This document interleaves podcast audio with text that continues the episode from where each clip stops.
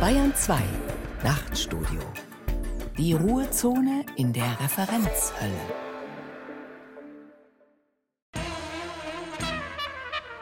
Wildes Denken. Zugeritten und moderiert von Johanna Ortmann. Yeah. It's a giant bubble. So, da schauen jetzt natürlich schon alle Leute so, oh, was ist das? Warum läuft da eine Frau mit einer riesigen Plastikblase um sich herum durch Manhattan? Äh, eigentlich der bildgewordene Horror des Feuilletons, ne? der Mensch in seiner eigenen Blase, aber wirklich als wortwörtlich verstanden, als Symbol durch die Welt getragen. Ein Buzzfeed-Video mit dem Titel I avoided people by walking around in a giant plastic bubble. Und das ist eine Frau, Sarah heißt sie. Bei Buzzfeed haben die Leute noch keine Nachnamen. Dazu sind sie zu Oder jung. nicht mehr. Oder nicht mehr, keine Ahnung. Auf jeden Fall, Sarah hasst es, Menschen zu berühren und wohnt dafür ganz leicht in der falschen Stadt. Wer schon mal in New York versucht hat, U-Bahn zu fahren, weiß, was ich meine. Aber sie zieht das jetzt durch. Sie hat sich eine riesige Plastik Bubble um sich herum aufgepustet und läuft damit durch die Straßen. Das ist nicht ganz einfach. Man sieht es hier, wie sie so ein bisschen in Leute reinknallt auch halt, ja. Warte mal, kurz vorspulen. Ja, von Knallen kann keine Rede sein. Das ist eher so ein Wabern, in Leute reinwabert. Genau. Gehen geht auch nicht so richtig mit der Blase. Also mein Liebstes ist ja, dass sie tatsächlich dann U-Bahn fährt und so viel Platz verbraucht, da ist ja Manspreading gar nichts dagegen. Oder hier, wo sie dann im, im Park herumrollt und Leute sie einfach umwerfen, weil es geht. Also ich weiß nicht genau, ob dieses Experiment zu irgendwas führt, außer um zu zeigen, also ist das eine Metapher? Läuft sie hier rum, weil sie eine Metapher ist oder möchte sie tatsächlich nicht von diesen Leuten berührt werden? Sie ist äh, das Sinnbild, würde ich sagen, das wandelnde Sinnbild für eine Debatte unserer Zeit. Sie ist sozusagen wie die- so ein Mickey Mouse in so einem Mickey Mouse Kostüm. Absolut. Und wirklich so eine Art wandelnde Frage, nämlich die, ob der Mensch nicht mehr lebensfähig ist ohne Blasen. Und wenn man darauf Nein sagen würde, warum dann eigentlich nicht, ja? Und ob das daran liegt, dass die anderen so schrecklich sind oder dass die Welt so schrecklich ist. Und wie immer hilft bei solchen Fragen natürlich die Philosophie. Und damit willkommen zu einer Reise ins höchst verwirrende Zentrum der Filterblase. Wobei wir uns da bei weitem nicht nur in der Gegenwart aufhalten werden, sondern in der nächsten Stunde geschätzte 3000 Jahre Filterblasengeschichte an uns vorbeiblubbern lassen wollen. Mit dabei ein vielen Hörerinnen und Hörern bereits bekannter Schaumschläger. Du darfst schon Schaumschläger sagen, Joanna, aber dann bitte Schaumschläger im Sloterdijkschen Sinne, denn das werden wir später noch lernen, da ist das durchaus was Positives. Selbstverständlich, dieses Rätsel wird sich bald lösen. Der BR-Blasenexperte Klaus Uhrig. Auf dessen Rat hin wir übrigens mit etwas Selbstkritik beginnen. seitwärts. Oberstes Prinzip der Blasenbildung ist ja von jeher die Selbstbespiegelung auf der glitzernden Innenoberfläche. Und da sind die Journalisten ganz vorn dabei. Me, myself, me, myself and Matzko. Der öffentlich-rechtliche Rundfunk hat es ja nicht so leicht. Was Nachrichtenkompetenz und Seriosität angeht, hat er Top-Umfragewerte. Aber mit Street Credibility sieht's düster aus. Selbst Jan Böhmermann ist ja eher was für Ü30-Partys in urbanen Ballungsräumen. Damit auch junge Menschen erfahren, dass es aber auch echt schmissige Formate gibt, die sogar bei YouTube zu finden sind, hatte mein Arbeitgeber, der Bayerische Rundfunk, ein paar Schulklassen eingeladen. Eine der vielen Veranstaltungen beim Tag der offenen BR-Tür sollte ich moderieren. Um's kurz zu machen, beide Seiten haben versucht, ihr Bestes zu geben. Wir müssen doch gar nicht mehr kommen, wenn er alles für den Arsch ist. Ich denke mir dann so, wow, sage ich dann einfach nur, ähm, Bro. Meine wunderbaren Kolleginnen und Kollegen haben erklärt, warum es wichtig ist, dass es unabhängigen Journalismus gibt in Zeiten von Fake News und Lügenpressevorwürfen und wie das alles zusammenhängt mit den bösen Filterbubbles auf Facebook. Sie als aufgeklärte Nachtstudio-Eulen mit Feuilleton-Hintergrund und eventuellem Hang zum Kulturpessimismus wissen eh Bescheid. Aber sie ahnen es längst. Den Kids war das total egal. Denn A, sind sie nicht mehr bei Facebook, sondern alle bei Instagram und Snapchat. Und B, war ich ihnen sowieso suspekt, weil ich noch bei Facebook bin und zu jugendlichen Kids sage. Moment, ich erzähle gleich weiter. Der Chef hat geschrieben. Liebe Frau Matzko, ich bekomme graue Haare und nicht, wie Sie sich vielleicht denken, aus modischen Gründen. Die Filterblasen da draußen machen keine hübschen Schliereneffekte. Sie platzen auch nicht gleich. Sie sind aus dem unkaputtbaren Beton der Rechthaberei. Aber, und dieses Aber ist mehr als nur ein Strohhalm, an dem ich mich klammere, wir haben ja noch Sie. Zeigen Sie der Welt, wir kriegen noch jede Filterblase kaputt. Wer, wenn nicht Sie? Bewaffnet mit Mutterwitz, Nahkampferfahrung in den Medien und dem Traum einer besseren Zukunft für Ihre Tochter. Ihr, wie immer, wohlgeneigter Redakteur. Ach, Chef, Sie haben gefehlt beim Jugendtag im BR. Sie mit Ihrem weißen Miami Vice Sommeranzug und der Lässigkeit eines Zivi-Bullen auf Sommerfrische in Saint-Tropez. Ich muss doch sehr bitten, Zivi-Bulle? Haben Sie was gegen die Polizei? Ich sag Ihnen, das ist der Altpunk in Ihnen. No, no. What was the rude word? Shit. Im Ernst, Sie mit Ihrem Sid Wishes Gencode hätten die jungen Leute vielleicht überzeugen können. Ich gebe zu, ich bin gescheitert. Nie habe ich mich älter gefühlt als an diesem Tag. Nicht mal zu Hause bei meiner Tochter, die es ja natürlich mal besser haben soll. Ach Mama, der Zug ist doch eh abgefahren. Von euch kann ich ja nicht wirklich ein großes Erbe erwarten. Mal abgesehen von einem Grundwissen an Sozialkompetenz, Bildung, warmen Mahlzeiten und endloser Liebe. Aber Facebook ist uncool. Und deine Sorgenfalten übrigens auch. Das heißt, Mama soll sich die Sorgen mal fix wegbotoxen oder was? Ihr lasst alle Hoffnung fahren, nehmt kaum mehr etwas ernst, schaut Insta-Bildchen an und hashtagt euch durch die Weltpolitik. Keine Ahnung, ob das besser ist. Immerhin weißt du durch deinen News Alert immer schon vor mir, was wieder Schreckliches passiert ist. Eine Sache ist aber wichtig fürs Grundverständnis dieser Welt. Seit jeher jagt ein Untergang des Abendlandes den nächsten. Buchdruck, Schallplatte, Radio, Fernsehen, Farbfernsehen, Privatfernsehen und jetzt Internet. Warum? Erwachsene fürchten sich vor Dingen, die sie nicht kennen und oder nicht kapieren. Nur wenige Menschen kennen bisher eine künstliche Intelligenz persönlich oder verstehen Algorithmen. Dementsprechend machen sie mir Angst. Ach komm schon. Algorithmen sind nur aneinandergereihte Handlungsanweisungen an ein Computerprogramm. Algorithmen filtern den ganzen Datenirrsinn und machen uns damit das Leben leichter. Geschmacksverstärker sind das. Kundinnen, die Moneyboy mögen, mögen auch Young Horn. Wobei die eine Nummer ist gar nicht schlecht von ihm. Okay, cool. Okay, cool. Okay, cool. Mama. Aber die Nummer ist schon voll alt. Algorithmen denken nicht selbst, entwickeln kein Eigenleben und spiegeln höchstens die Weltanschauung ihrer menschlichen Schöpfer wider. Der BR spiegelt ja auch keine Weltanschauung. Ja, ja, sag's ruhig laut. Der BR ist für euch uncool. Die Kids wollten ja nicht mal bei Instagram per Geotagging angeben, dass sie bei uns sind. Ja, ist halt so. Sorry. Aber hey, never give up. Anti-Style ist im Kommen. Der BR ist somit auf einem guten Weg. Und für die ganz Kleinen, der BR ist ein Dinosaurier. Und wie du weißt, die mögen Kinder total gern. Vielleicht werdet ihr das eines Tages verstehen, wie gut es ist, dass es uns Old-Style-Medienschaffende noch gibt. Aber ich sehe ein, eure Filterblase ist eine ganz andere als unsere. Als ich verzweifelt den Vorteil von Werbefreiheit versucht habe zu erklären, da haben mich 150 postkapitalistische Coolcheckerinnen und Coolchecker nur völlig ratlos angeschaut. Ey, was will die Alte von uns? Unabhängigkeit von Firmen? Mir doch egal. Hashtag Hedonismus.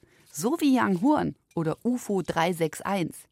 Her mit den Millionen Klicks und dann einfach Balenciaga im Videoclip jammern und Schuhe gesponsert kriegen. Gib mir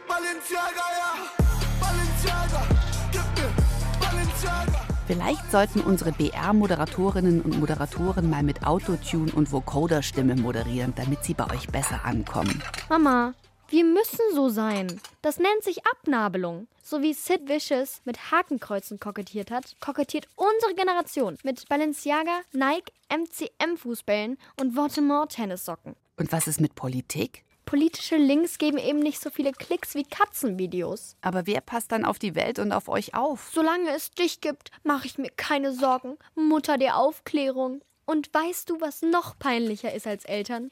Eltern, die auf jung machen. Also immer schön die Konsumfilterblasen kaputt machen und mir eine neue Entschuldigung schreiben, wenn ich statt zur Schule zur Demo gegen das neue bayerische Polizeiaufgabengesetz gehen will. Das ist krass Anti-Style und voll analog mit Bannern und mündigen Bürgern.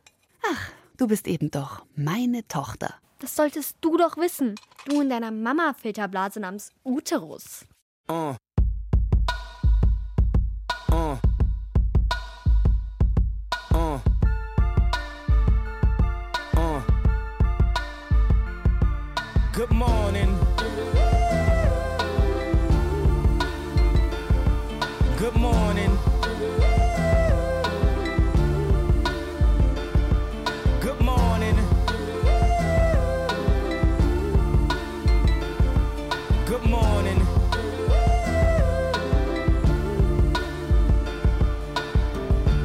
Wake up, Mr. West, Mr. West, Mr. Fresh, Mr. By himself, he's so impressed. I mean, damn, did you even see the test? You got D's, motherfucker D's. Rosie Perez, and yes, barely passed. Any and every class, looking at every ass, cheated on every test. I guess this is my dissertation. Homie, this shit is basic. Welcome to graduation. Good morning.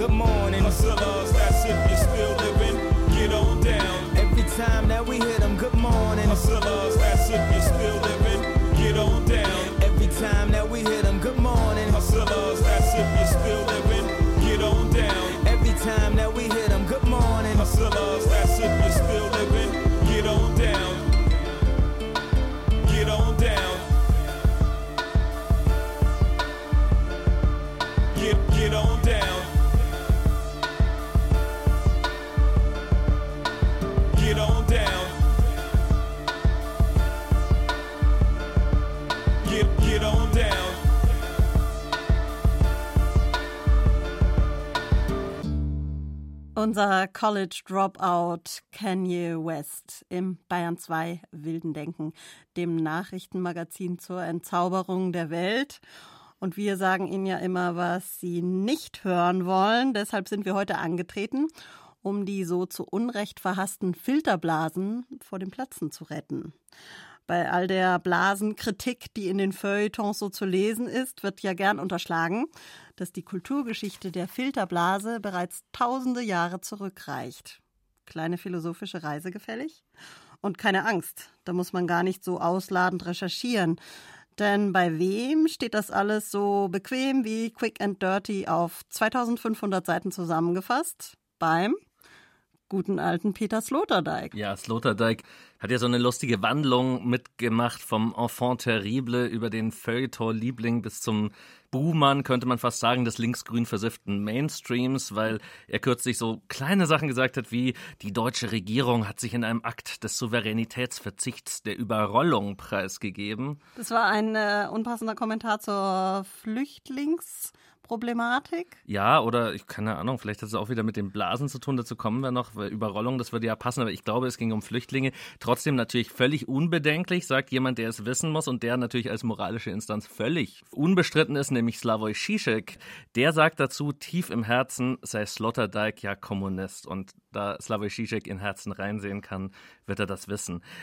Was allerdings den älteren Slotty, also ob er da noch Enfant terrible oder schon Feuilleton-Liebling war, weiß ich gerade nicht. Also den, den mittleren Slotty sozusagen angeht, da bist du ja zwangsläufig die Expertin, denn du bist ja im allerbesten Sinne kulturjournalistischer Mainstream und als bekannte Morgenstimme eben dieses deutschen Kulturjournalismus Mainstreams musst du das jetzt mal mehr erklären.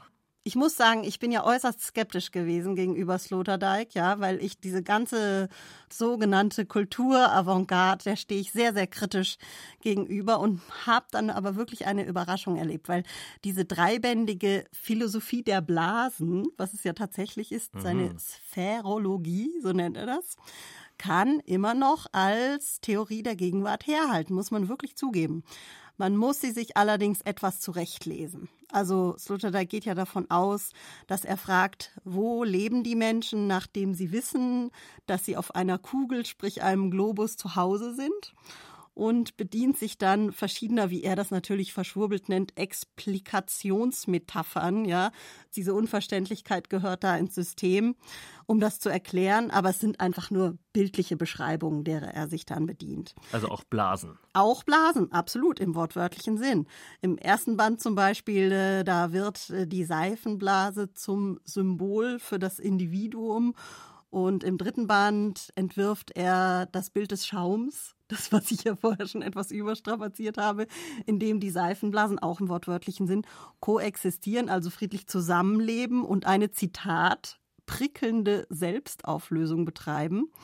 Und was ist der Schaum selbst für Sloterdijk? Gesellschaft. Sinnbild für die Flüchtigkeit der Geltungen in der Moderne. Ein Zitat. Oh. Ja, hm. hören wir uns das mal von ihm selber an. Es braucht etwas Geduld, bis er zum Punkt kommt. Es geht letztendlich darum, die letzten Erbstücke, die ja in den Köpfen der Menschen immer noch sehr festsitzen, der Substanzmetaphysik zu bekämpfen, die seit 2500 Jahren die Europäer blenden mit einer grammatischen Luftspiegelung, welche uns dazu verführt, das Wesentliche von Welt und Leben nur in dem, was man dinglich anfassen kann, was Bestand hat, was Substanz hat und dass wir in der Regel unter der dingontologischen Auffassung zu betrachten gewohnt sind. Also Substanzen ist das, was die Welt im Innersten zusammenhält und Substanzen sind die Dinge, die der Rede wert sind. Und Blasen nun ins Zentrum einer solchen Überlegung stellen, das signalisiert von vornherein die Absicht, mit einer großen Revision dieses Substanzfetischismus zu beginnen. Alles klar, oder? Sorry, also äh. es klingt jetzt für mich also gleichzeitig etwas wirr und etwas banal, aber in einem hohen Ton zumindest vorgetragen. Jetzt, was ich ist da los? Dich, was Klaus, ist? also der Substanzfetischismus muss halt bekämpft werden und zwar mit einer Archäologie des Intimen, alles klar. Oder? Soweit so klar, aber Nein. was bedeutet das? Kleiner Scherz. Es helfen auch hier die Beispiele weiter. Also das Geschwurbelte kann man getrost wieder beiseite lassen. Die vielen Beispiele bei Sloterdijk helfen da weiter. Etwa, wenn er das Paradies als erste Blase der mhm. Kulturgeschichte beschreibt, als eine Blase, die geplatzt ist und sozusagen bis heute das fundamentale Blasentrauma der Menschen ist, mhm. ja, in der abendländischen Kultur oder die existenzielle natürliche Blase, der Uterus, wenn er Zeichnungen von Leonardo beschreibt, wo der Mensch im Uterus sitzt und man sieht, dass er doch ein sehr weiches, nur in Blasen lebensfähiges Wesen ist oder auch das total platte Bild der Seifenblase, auch dem gewinnt er etwas Spannendes ab. Das heißt, wir beginnen im zerbrechlichsten, im gehauchten Raum, in einer ganz dünnwandigen Struktur, die bedeutet, dass wir uns nicht aufstützen auf einer Grundlage oder Sicherheit suchen auf einem Fundament, sondern dass wir versuchen, in einer schwebenden Bewegung mitzugehen, so wie ein Kind, das Seifenblasen aus einer Schlaufe in die Luft bläst, mit Begeisterung diesen seinen eigenen Kunstwerken hinterherblickt und sie auf ihrem Flug durch den Raum eine Weile begleitet, bis diese Gebilde zerplatzen. Also jetzt verstehe ich, warum du von Sloterdijk positiv überrascht worden bist, weil ich bin jetzt gerade auch ganz überrascht, wie zart er da ist und wie klar das eigentlich ist, was er uns da erzählt im Vergleich zu dem, was er uns da vorher erzählt hat. Also ich bin jetzt regelrecht berührt von der Wahrheit dieses Bildes. Ging mir auch so. Und dann finde ich, unter diesem Berg des Verschwurbelten findet man sowas wie ein Subversivsein, ja, und die Frage, wo sind wir? In welchem Raum bewegen wir uns? Unter welchen gesellschaftlichen Zwängen tun wir das? fragt er und leitet dann eigentlich dazu an, subversiv zu sein. Auch da nennt er das wieder schwurbelig. Er will die Aufmerksamkeit für Seitenbeweglichkeit schärfen, aber es geht wirklich darum, seine subversive Seite zu entdecken. Man muss mit der Seele tatsächlich so reden, wie ein Prophet mit einem Volk oder ein Dichter mit einem Publikum spricht. Also sie wird nämlich tatsächlich nur durch Appelle ja, oder durch Evokationen in Schwingung versetzt. Und die Grundform, sozusagen, wie Seelen zu Seelen werden, ist ja die Einladung oder wie ich es an einer Stelle sage, die Begrüßung. Also der ganze seelische Raum ist ein Konzert, in dem so äh, Begrüßungsspiele und Hymnen und sozusagen klangliche Prophezeiungen geschehen. In dem Klang, den man selbst am liebsten hört, kommt ja die Seele ursprünglich auch zu sich. Du hast ja zu mir vor der Sendung gesagt, dass er da ganz schön esoterisch werden kann. Das Interessante ist, ich habe es gerade überhaupt nicht so wahrgenommen. Also für mich ist das gar nicht esoterisch. Wie empfindest du es dann? Ja, schon sehr meandernd von der Gedanklichkeit her, aber jetzt doch, wie soll ich sagen, ich würde mir manchmal eher wünschen, dass Philosophie häufiger in so einer Sprache daherkäme. Das ist natürlich das jetzt auch, was man dann so rausgeschält hat, ja, unter diesen tausenden Seiten von Umkreisung, ja. Aber ich musste auch zugeben, dass im Zentrum quasi dann unter diesem vielleicht etwas esoterischen oder wie du es nennst, weichen Mantel etwas anderes steckt, nämlich dieses alte Bild von dem Mensch als Lonely Wolf, als einsames Wesen im Nichts. Heidegger. ja, Heidegger, sagen wir mal, auf Grundschulniveau Heidegger, ganz, ganz, ganz runtergebracht. Basic. Also das Wesen im Nichts, wie es die Philosophie natürlich schon auch vor Heidegger ganz lange proklamiert hat. Und das ist laut Sloterdijk passé. Und stattdessen sagt er, statt dieser Zersplitterung sollen wir die Intimität des Runden erforschen. Ich sage da mhm. nochmal ein Zitat. Aber damit sind wir natürlich wieder bei den Blasen und der Blasenbildung um uns herum, die nichts anderes ist als Spielformen der Annäherung. Also genau das Gegenteil dessen, was in den Feuilletons eigentlich beschimpft wird. Ja, Insofern läuft auch dieses ganze kulturkritische Gejammere über Blasen und Filterblasen ins Leere.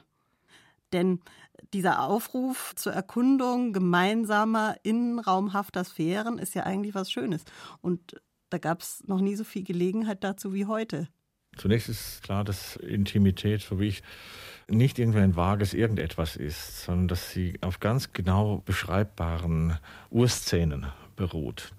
Dass alles nur dann Hand und Fuß bekommt, wenn es in identifizierbare von Menschen erkennbare Grundszenen zurückversetzt werden kann, also in Szenen, in denen Menschen notwendigerweise immer auch sind.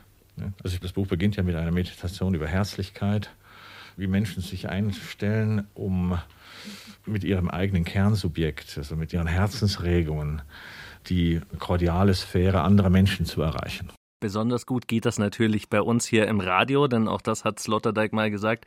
Gefühle über unsere Stimme auszudrücken und durch Hören zu dekodieren, bekommen wir in die Wiege gelegt. Denn der Hörsinn ist ja auch schon aktiv, bevor wir auf der Welt sind. Die ersten medialen Erfahrungen sind ja sozusagen die Herztöne unserer Mutter, die wir noch in der Fruchtblase wiederum hören. Aber bevor wir jetzt anfangen, Müttermythen zu zelebrieren, wie das alternde männliche Schriftsteller oder Philosophen so gerne machen. Aber auf keinen Fall BR-Blasenexperten Experten wie du? Auf gar keinen Fall, denn wir sind ja dazu da, diese Mythen zu dekonstruieren. Und ich würde sagen, das machst du jetzt mal. Okay, noch ein Mythos zum Entzaubern. Sisyphos-Mythos. Weit verbreiteter Irrtum. Der König von Korinth habe zur Strafe dafür, dass er den Tod überlisten wollte, ja einen Felsblock auf ewig einen Berg raufwälzen müssen, der dann fast am Gipfel jedes Mal wieder ins Tal rollte. Ja, gähnst du auch schon? Mhm. Aber es war überhaupt kein Stein, es war eine Blase. Und in der Blase seine Vorstellung von der Welt. Oh. So ähnlich geht es unserem Chef auch.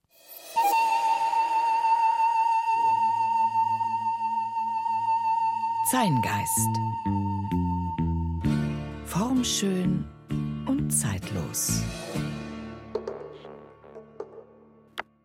Ich glaube an die Mutter, an den Geist und an die Dreieinigkeit von Freiheit, Gleichheit, Schwesterlichkeit. Soweit ist alles geregelt. Probleme tun sich woanders auf. Nämlich an den Sohn meiner Mutter glaube ich schon weniger, der ist ein ganz gewöhnliches Muttersöhnchen. Und der Geist? Na ja, an den Geist glaube ich, obwohl ich nicht glaube, er hilft. Der Geist weht nicht, wo er will.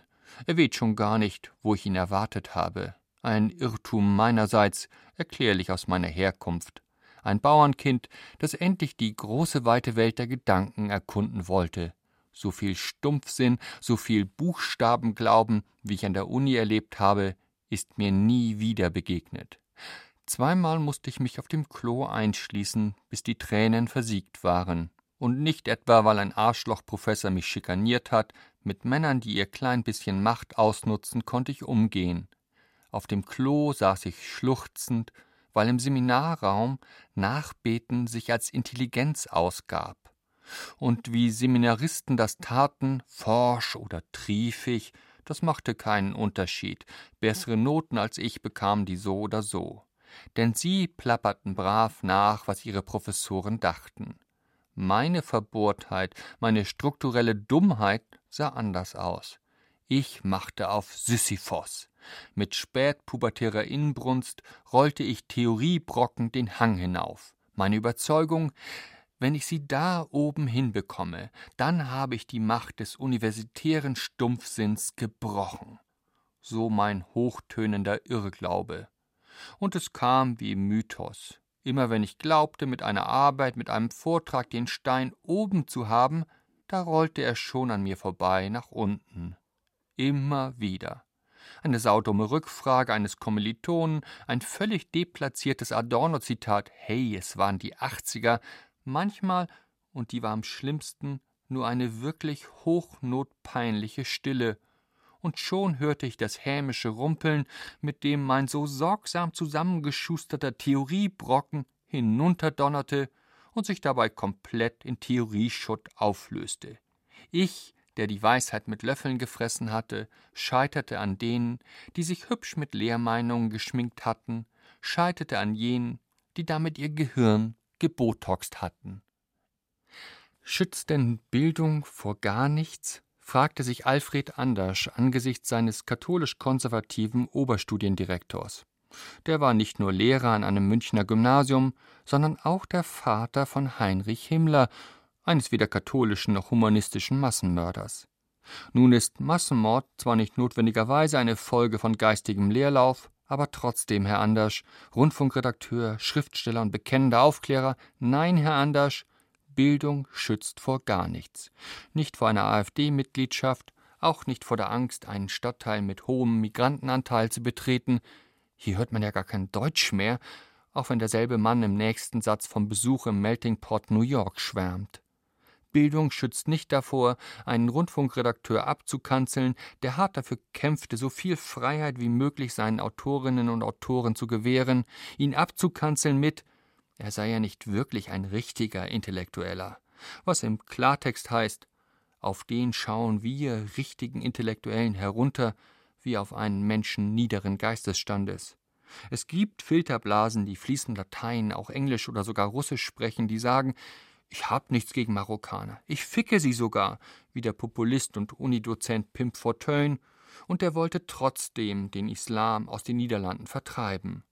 Und es gibt meine Filterblase, die an die Weisheit meiner Mutter glaubt, die mit ihren acht Schuljahren ihre Kinder viel besser erzogen hat als ich meine. Und die Filterblase aller Filterblasen, die Mutter aller Filterblasen, also meine, lautet, wenn ich ein bisschen an euren Filterblasen herumfingere, dann platzt eine nach der anderen. Weil ich das wieder alle Erfahrung glaube, lautet meine Lieblingsfilterblase Sisyphos ist zwar ein Idiot, aber ein Held unserer Zeit ist er trotzdem. Meine Filterblase sagt mir, weitermachen. Und manchmal muss ich halt auf dem Klo heulen. Hienieden gibt es nichts umsonst. Auch für die Schönheit der eigenen Filterblase muss man bezahlen. Und wenn es nur Tränen sind, hat man noch Glück. My brother and my sister don't speak to me. But I don't blame them. But I don't blame them. My brother and my sister don't speak to me. But I don't blame them. But I don't blame them. My brother and my sister don't speak to me. But I don't blame them. But I don't blame them. My brother and my sister don't speak to me. But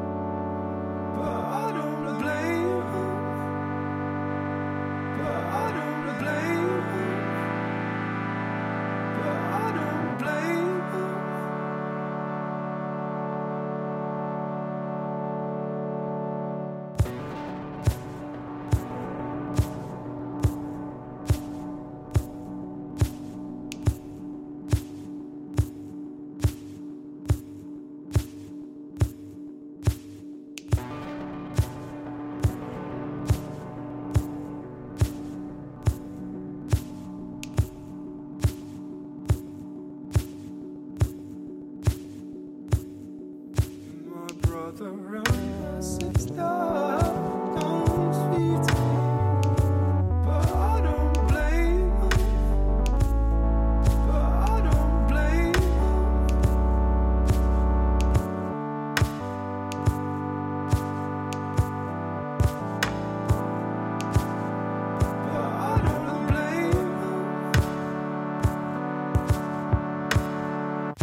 Typisches Beispiel für eine echte männliche Filterblase. James Blake, I never learned to share.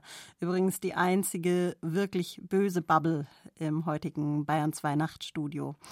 Denn zusammen mit dem BR-Blasenexperten Klaus Uhrig wollen wir ja vor allem die Schönheit der Filterblase feiern. Bis zur Jahrtausendwende sind wir ja schon gekommen mit Hilfe von Peter Sloterdijk. Und weiter kommen wir nicht. Das Klaus, muss ich leider sofort unterbrechen. Die Ähm, Gegenwart gehört dir, das war schon immer so. Ja, und nicht Sloterdijk, denn das ist es ja, selbst wenn Sloterdijk dazu jetzt noch irgendwas Sinnvolles sagen würde, könnten wir das ja überhaupt nicht wissen, denn wir sind ja solche Feuilleton-Konformisten, dass wir gar nicht zugeben dürften, ihm weiterhin die Stange zu halten, zum Beispiel bei den erotisch angehauchten Romanen, die er mittlerweile schreibt. Und daher müssen wir jetzt wieder selber denken, danke Feuilleton, aber das ist vielleicht auch gar nicht schlimm. Also die Situation ist ja heute die. News letzte Woche. Google, der mittlerweile am weitesten verbreitete auch News-Provider der Welt, hat ja eine News-App für seine Android-Handys und will damit der Blase zur Leibe rücken. Und zwar gibt es da eine neue Funktion, die heißt Full Coverage.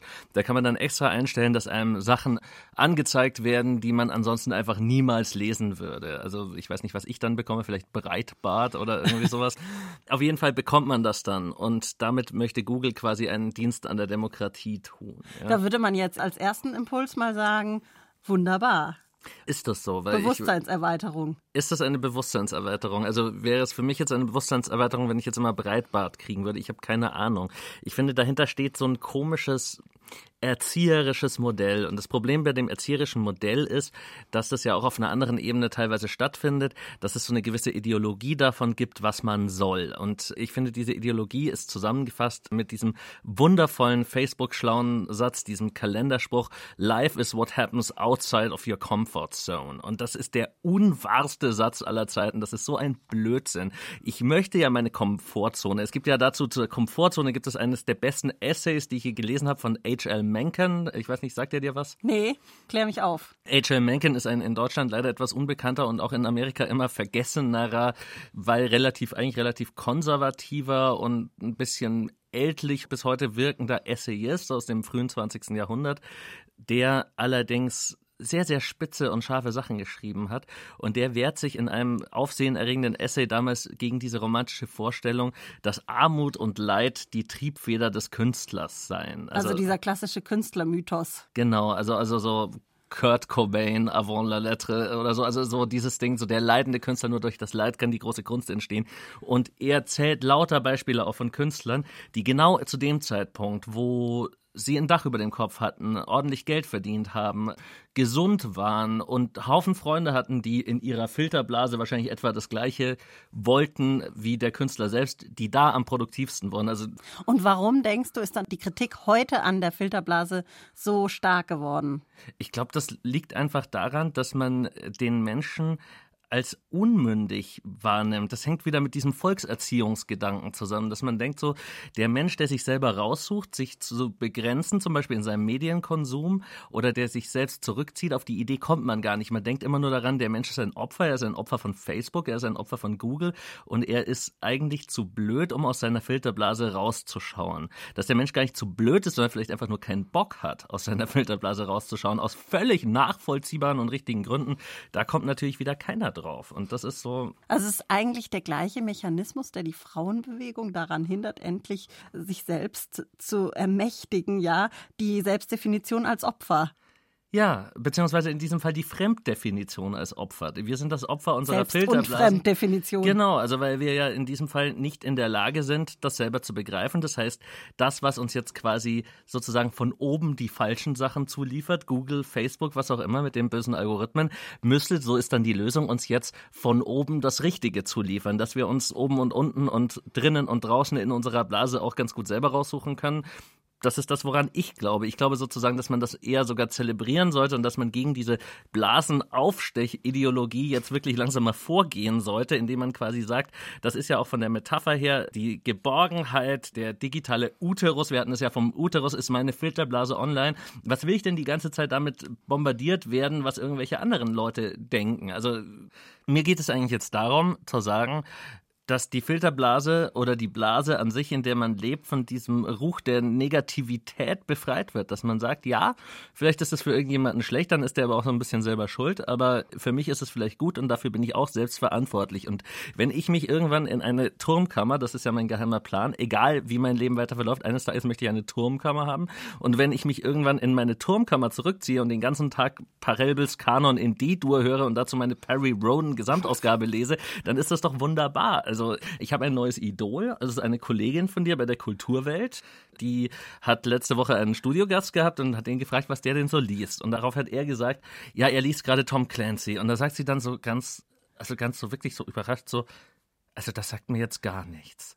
Und ich muss sagen, das ist doch fantastisch. Also das ist doch, wenn jemand es schafft, heute noch in dieser Welt so in seiner eigenen Hochkulturblase zu sein, dass man Tom Clancy nicht kennt, dann hat man es geschafft. Und da dachte ich mir, wir müssen uns, glaube ich, deine Kollegin da wirklich als glücklichen Menschen vorstellen.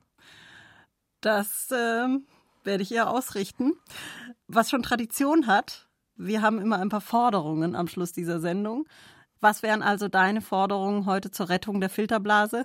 Ja, also im Endeffekt ist es halt so, man kann sich ja überlegen, ich glaube, ich hatte da zwischenzeitlich was überlegt, was so hinter dem Gedankenkonstrukt oder dem Namen Blasenschutzgesetz bei mir abgelegt wurde. Klingt super. Ich glaube tatsächlich, vielleicht führt das auch schon wieder zu weit, weil das ist dann auch schon wieder diese Aufoktroyierung von irgendetwas durch eine Blasenschutzinitiative oder eine Anti-Plop-Verordnung oder so etwas, sondern was wir eigentlich bräuchten, ist Selbstbewusstsein, dass wir sagen so, ich bin diese Frau aus diesem Video, das wir uns da am Anfang angesehen haben. Ich pumpe mir diese Blase um mich herum auf. Die kann genauso aus Pachelbel und Perry Roden bestehen, wie sie aus Tom Clancy oder aus tatsächlicher Luft und Plastik bestehen, die mich von dem fernhält, was ich gerade in diesem Moment nicht sehen möchte, was ich nicht fühlen möchte, aber die im Sloterdijkschen Sinne natürlich sich in einem Blasenmeer befindet, wo auch mal was aufploppen kann, wo wir der Schaum sind. Und mir die prickelnde Selbstauflösung gewährleisten kann, wenn ich möchte. Lass uns Schaum sein, Joanna. Das sagt der BR-Blasenexperte Klaus Uhrig. Und wenn Sie jetzt tatsächlich noch einen allerletzten Beweis dafür brauchen, dass Filterblasen wirklich die schönste Sache der Welt sind, hier kommt er. Und zwar von einem, der ebenfalls seit vielen Jahren mit voller Absicht, mit großem Erfolg und vor allem mit viel Freude in seiner Filterblase lebt und arbeitet und diese wohl auch kaum zu verlassen gedenkt. Denn kann nicht auch die Vernunft eine Blase sein? Vielleicht sogar die größte von allen?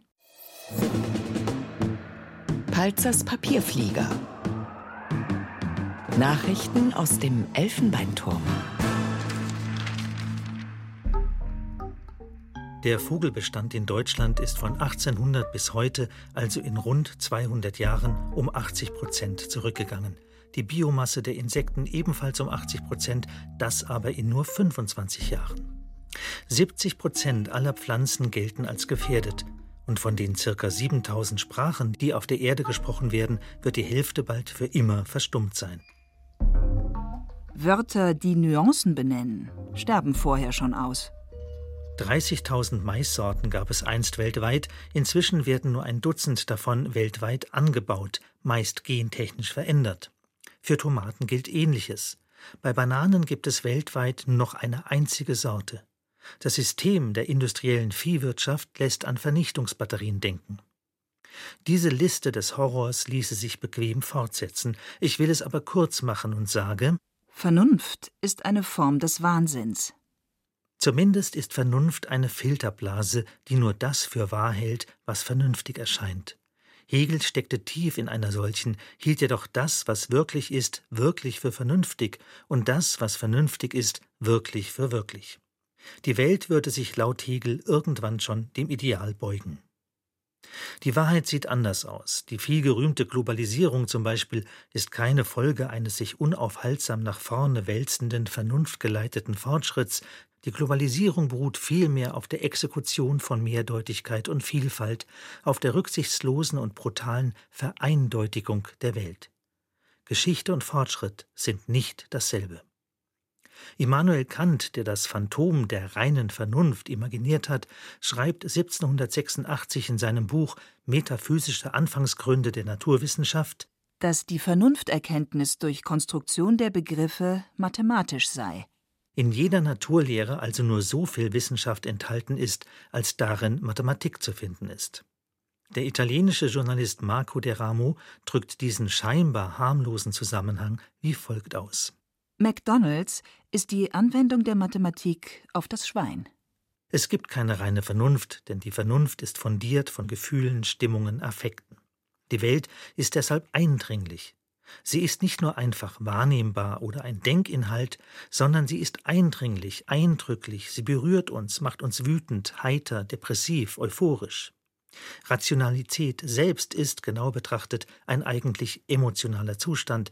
Freilich wird seit der Aufklärung Rationalität als Neutralisierung von Emotion verstanden. Streng sachlich arbeitet der Sachbearbeiter.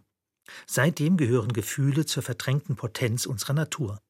Dass Vernunft und Lebenspraxis oft genug auseinandertreten, auch und gerade beim Sachbearbeiter, siehe BAMF, liegt genau in diesem Umstand begründet. Seit dem 17. Jahrhundert werden Geist und Natur strikt voneinander geschieden, weshalb für Descartes Tiere nichts weiter waren als Maschinen, mathematisierbare Gebilde, nur halt nicht ganz so symmetrisch. Descartes hat den Geist, der zur Philosophie gehört, von den Realitäten der Welt dissoziiert und abgelöst. Die Realität gehört nun den Naturwissenschaften an. Aber weder Philosophie noch die Erkenntnis der Natur sind in der reinen Theorie zu suchen. Beides, Natur und Geist, gehören zusammen. Theorie und Praxis, das Sichtbare und das Unsichtbare, beides ist voneinander durchdrungen. Immerhin nämlich ist mein eigener Körper die Natur, die ich selbst bin, das heißt ich selbst bin der Geist, der in der Maschine steckt. Wenn wir unsere technische, industrielle und wirtschaftliche Entwicklung, die allesamt auf Konzepten und Theorien beruhen, so fortsetzen, wie wir sie seit hundert Jahren betreiben, mit Kunstdünger und Pestiziden, die unsere Böden zerstören und in die Nahrungskette einwandern, zerstören wir eben unsere eigene Natur.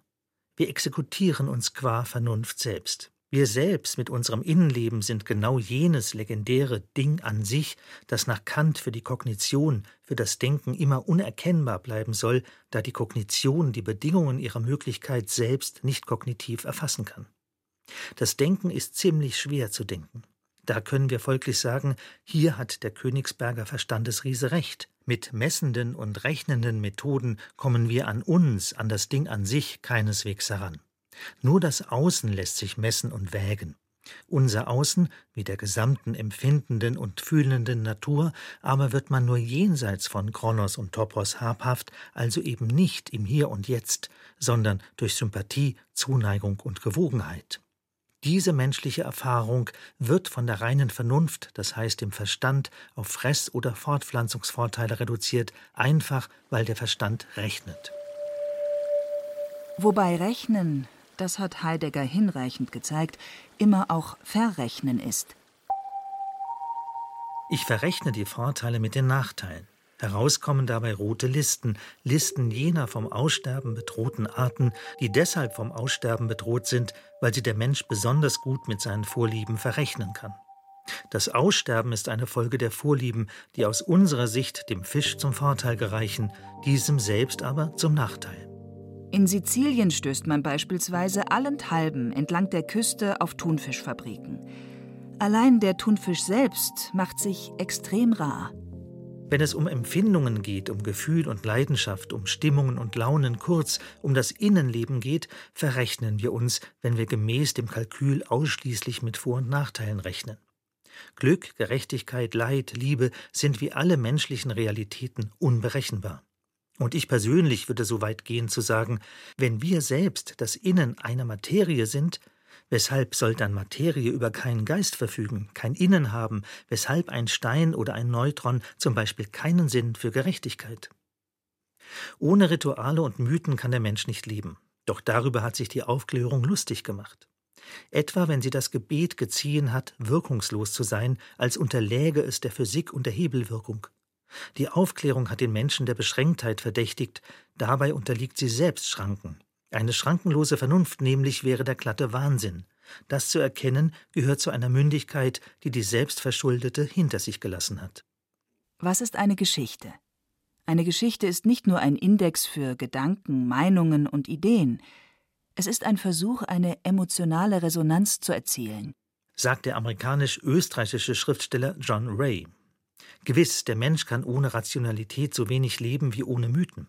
Ohne Gehirn und Neuronen gibt es keinen Geist. Der Geist braucht das Gehirn, um sich zu entfalten, um zum Beispiel Mythen zu erschaffen oder Gebete zu sprechen. Ein Haus wird von innen nach außen gebaut. Kant formulierte, Erfahrung funktioniere grundlegend konzeptionell. Seit dem Augenblick unserer Geburt aber befinden wir uns in einer Art Delirium, in dem all die differenten Intensitäten, welche unsere Sinne reizen, Farben, Klang, Duft und Aroma, in einem unstrukturierten Feld existieren. Wachsen wir auf, formen Verhalten und Routine Assoziationen zwischen diesen Intensitäten durch Ähnlichkeit, räumlichen Zusammenhang, Gleichzeitigkeit, um unsere alltägliche Wahrnehmung zu einer Welt zu stabilisieren. Wäre der Geist Verstand, das heißt reine Vernunft, wäre er ein Konzept. Er wäre durch und durch logisch, kohärent und konsistent und mit sich selbst identisch. Kurz, er wäre frei von Emotionen, Unschärfen, Ahnungen und Widersprüchen, wäre klar, distinkt und mathematisch. Aber gerade der Geist, den wir gern mit Verstand und Kognition verwechseln, funktioniert nicht konzeptionell. Er steckt vielmehr in der Struktur einer widersprüchlichen Selbstbezüglichkeit, ist eine Art Schleifenschaltung entsprungen, die die Symbolebene mit der neurophysiologischen Ebene verbindet. Tief im Bauplan des Bewusstseins steckt, wie Kurt Gödel vermutet, ein Zirkel, Annahmen, die wir täglich benutzen, ohne sie zu hinterfragen. Auch der Geist ist inkonsistent und darum kein Konzept. Geist kann rechnen und ahnen und vorfühlen. Die Geburt des Geistes entringt sich aus einer mantischen Vorphase in Trance und Halluzinationen, die einer semantischen Stabilisierung nur bedingt fähig war. So der Philosoph Wolfram Hochgrebe. Ein anderer Philosoph, Friedrich Nietzsche, hat die Aufklärung über sich selbst aufgeklärt. Deshalb gehört er ebenfalls zu den Aufklärern. Der eigentliche Gegner der Vernunftfrömmigkeit eines Kant aber war nicht Nietzsche, sondern Schelling, der Philosoph der Romantik und zugleich deren Widerpart. Schelling nämlich hat mit einer ursprünglichen, noch vorweltlichen, ja vorgöttlichen Inkonsistenz gerechnet, die jede Einheit zu etwas Abkünftigem degradiert, zu etwas, das von den Energien seiner Entstehung auf ewig bedroht bleibt. Ursprünglich sind wir nicht eins.